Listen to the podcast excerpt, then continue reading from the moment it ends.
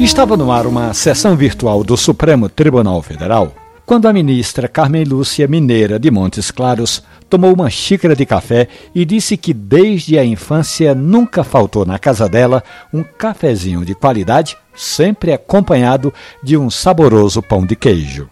Fosse Carmen Lúcia do sertão pernambucano, e eu recomendaria à ministra experimentar o café produzido no Vale do Rio Pajeú. Ali em Triunfo estão sendo plantadas mudas de café para lá de especial, e eu diria à ministra que café bom com queijo de coalho assado no fogão de lenha, assim se derretendo, é uma mistura para dar água na boca.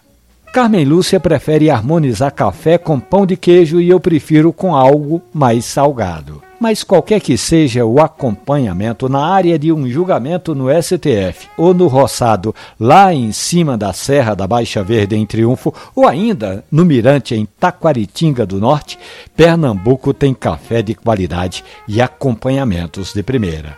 O café é sempre uma boa fonte de inspiração, seja no Supremo, seja no meio do roçado.